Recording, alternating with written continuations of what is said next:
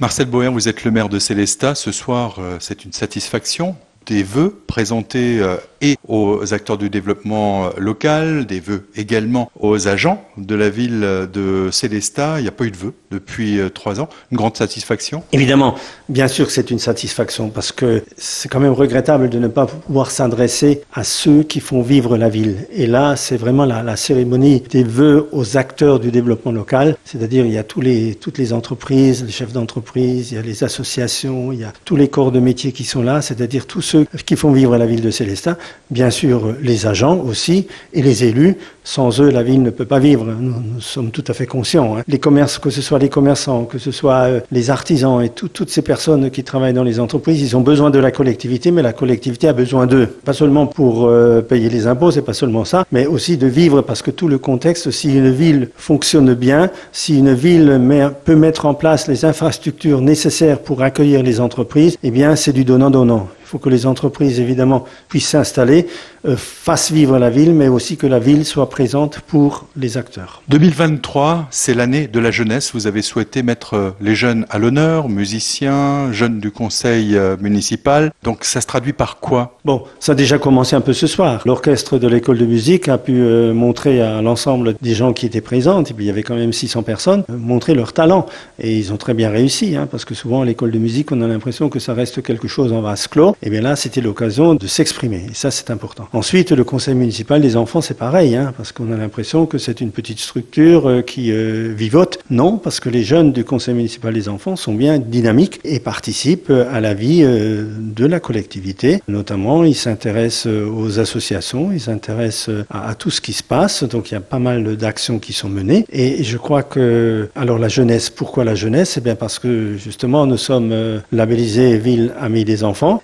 Ça, on tient à le faire vivre. Donc, tout ce que nous allons réaliser au courant de cette année, eh bien, sera sous la bannière ou sous le thème de la jeunesse. On peut déjà parler du Coursault, hein, puisque le thème du Coursault aura un rapport avec la jeunesse et toutes les manifestations qui sont faites. Je tiens aussi à associer un peu davantage les enfants du conseil municipal pour toutes les autres manifestations pour bien montrer que nous construisons notre politique sur la jeunesse parce que finalement, ce que nous faisons quand il s'agit d'aménager ou de mettre en place des structures, euh, je pense notamment au, projet Charlemagne, eh bien, c'est pour la jeunesse. C'est pour la jeunesse et c'est pour, pour l'avenir. J'ai parlé des travaux faits sur l'église Saint-Georges et Sainte-Foy, eh bien, c'est pour euh, les générations futures. Quand on fait des animations, des manifestations patriotiques, on associe les jeunes aussi pour les sensibiliser parce que ça les concerne. Ça les concerne. Le devoir de mémoire les concerne. Et surtout dans la vie euh, de tous les jours. Et, aujourd'hui, on voit bien ce qui se passe dans le monde. Eh bien, il faut les sensibiliser parce que, bon, je ne veux pas dire que les parents ne le font pas, mais peut-être pas suffisamment. Il faut que tout le monde euh, contribue et puis que qu'on soit complémentaires, parents, collectivités, éducation nationale, etc.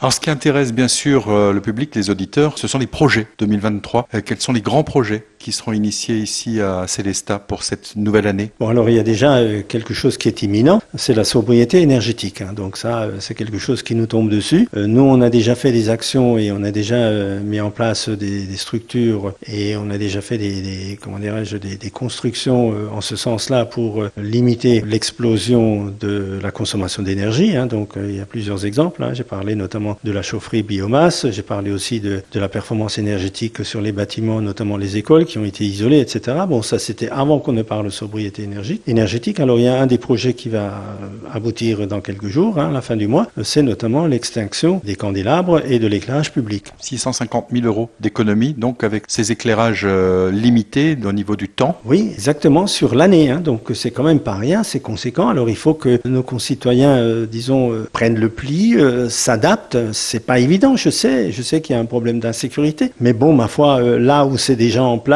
il n'y a pas plus d'insécurité qu'ailleurs. Donc euh, je pense qu'à Célestat, ben, on, arrivera au même titre qu'ailleurs. Enfin, je l'espère. Hein. Donc c'est un changement de mentalité de la part des gens. Ensuite, on va continuer aussi, notamment les, à faire des travaux sur des bâtiments communaux encore pour les performances énergétiques, parce que ce qu'on a fait l'année dernière, il y aura une deuxième phase cette année. Il y a bien sûr le grand projet euh, Charlemagne, qui est important, hein, puis qui est déjà bien parti, et parce que début de l'année prochaine, il faut que ce soit terminé. Au moins le nouveau gymnase, ça c'est une chose. Et puis ensuite, euh, autre grand projet, c'est euh, dans le domaine des orotateurs, hein, parce qu'il y aura un nouveau parc d'orotateurs avec des mesures de circulation également qui vont être revues, notamment à certains endroits avec de la limitation de vitesse et puis bon, et les stationnements aussi. Donc tout ça, eh bien, ce sont des projets qui sont relativement importants. Et puis, bien sûr, un retour sur l'année 2022. Vous avez parlé du quartier gare, de la zone sud qui avance doucement, peut-être pas à la vitesse que vous ne le souhaitiez. Et puis, vous avez évoqué le projet Charlemagne. Oui, le projet Charlemagne, euh, effectivement, je dis, en principe, euh,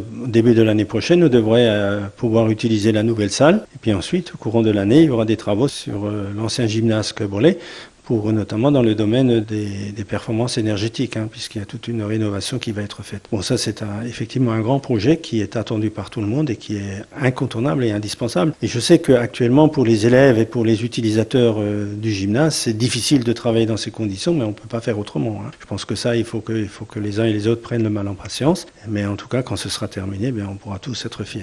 Plus personnel, vous avez parlé de votre engagement politique. Euh, on fait de la politique avec ses tripes et son cœur. Ça se traduit par quoi? Bah, C'est-à-dire qu'à partir du moment où on aime sa ville, hein, moi je suis, euh, personne ne, l'ignore, hein, je suis né à Célestat, moi j'ai passé toute ma vie à Célestat, j'ai travaillé à Célestat, et donc moi j'aime Célestat évidemment, et c'est parce que justement, tout jeune déjà, je voulais faire quelque chose à Célestat, je voulais m'engager pour la ville de Célestat. Maintenant que j'ai l'opportunité de le faire, ben, je m'accroche effectivement. Moi. Il y en a qui peuvent dire dire qu'il s'accroche longtemps, c'est vrai, mais je crois qu'il est important. Et puis quand on arrive à faire quelque chose pour que la ville de Célestat sorte un peu de cette, euh, j'allais dire, parce qu'à un moment donné, il y, a, il y, a, quelques années encore, on disait que Célestat, c'est la belle endormie.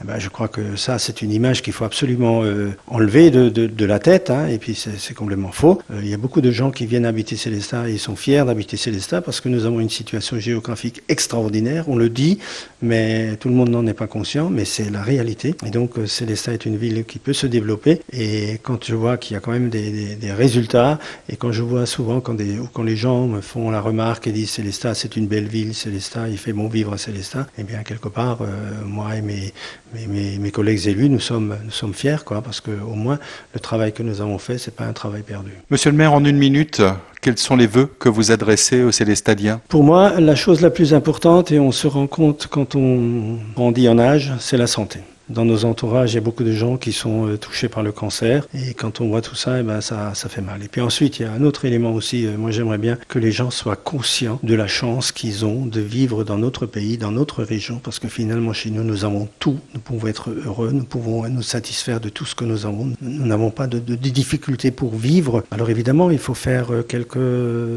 économies, il faut faire quelques abstractions. On ne peut pas forcément vouloir tout en même temps. Il faut vivre différemment. Mais je crois que vu que nous avons cette chance de pouvoir tout avoir, eh il faut au moins mesurer la chance que nous avons et il faut être content d'avoir tout ça et il faut l'apprécier et savoir l'apprécier et vivre heureux en mettant un peu du sien.